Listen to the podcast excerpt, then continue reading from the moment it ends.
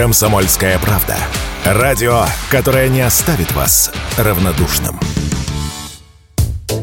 для пассажиров российских авиакомпаний может появиться новый дополнительный сбор. Его обсуждают в Минтрансе и Ростехе, пишет коммерсант. Предлагается создать резервный фонд поддержки пассажиров на случай банкротства авиакомпаний. Средства в фонд будут собирать с пассажиров как дополнительный сбор при покупке билетов. Как рассказали коммерсанту в Минтрансе, этот сбор помог бы ускорить возврат средств клиентов при форс-мажорах, а еще снять часть нагрузки бюджета при массовых отменах рейсов. Сумму сбора пока не называют. Вероятно, он составит от 150 150 до 300 рублей. Впрочем, помочь этот сбор на самом деле призван вовсе не пассажирам, а авиакомпаниям, уверен генеральный директор Ассоциации «Аэропорт» Виктор Горбачев хотят переложить проблемы авиакомпании на плечи пассажиров, дополнительные деньги собирать. А почему бы авиакомпании не сделать точно так же, как сделал Центробанк с другими банками? Они же, понимаешь, там гарантируют, что в случае банкротства какого-то там банка, то там миллион, там двести, им будет возвращены эти средства в пределах миллиона двести. А почему авиакомпании не могут сделать такой свой страховой сбор?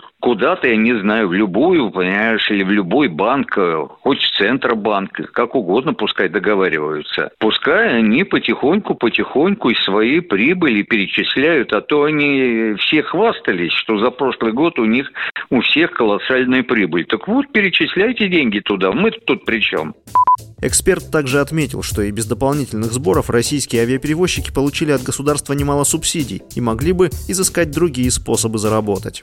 Значит, сначала они 100 миллиардов получили от государства, потом опять 25, значит, э, миллиардов. И получил где-то 125 миллиардов за прошлый год они получили дотации. В конце концов, э, осуществляйте полеты. Вот и будет вам. Давайте ищите новые маршруты. Конечно, все хотят летать, как говорится, в Соединенные Штаты и Канаду. Это очень прибыльный, понимаешь, маршрут. Давайте местные региональные маршруты осваивайте. Например, вот мы не любим американцев, а у них 90% это внутренние перелеты. Всего лишь 10% международные полеты. Они обслуживают своих людей, своих свои перелеты.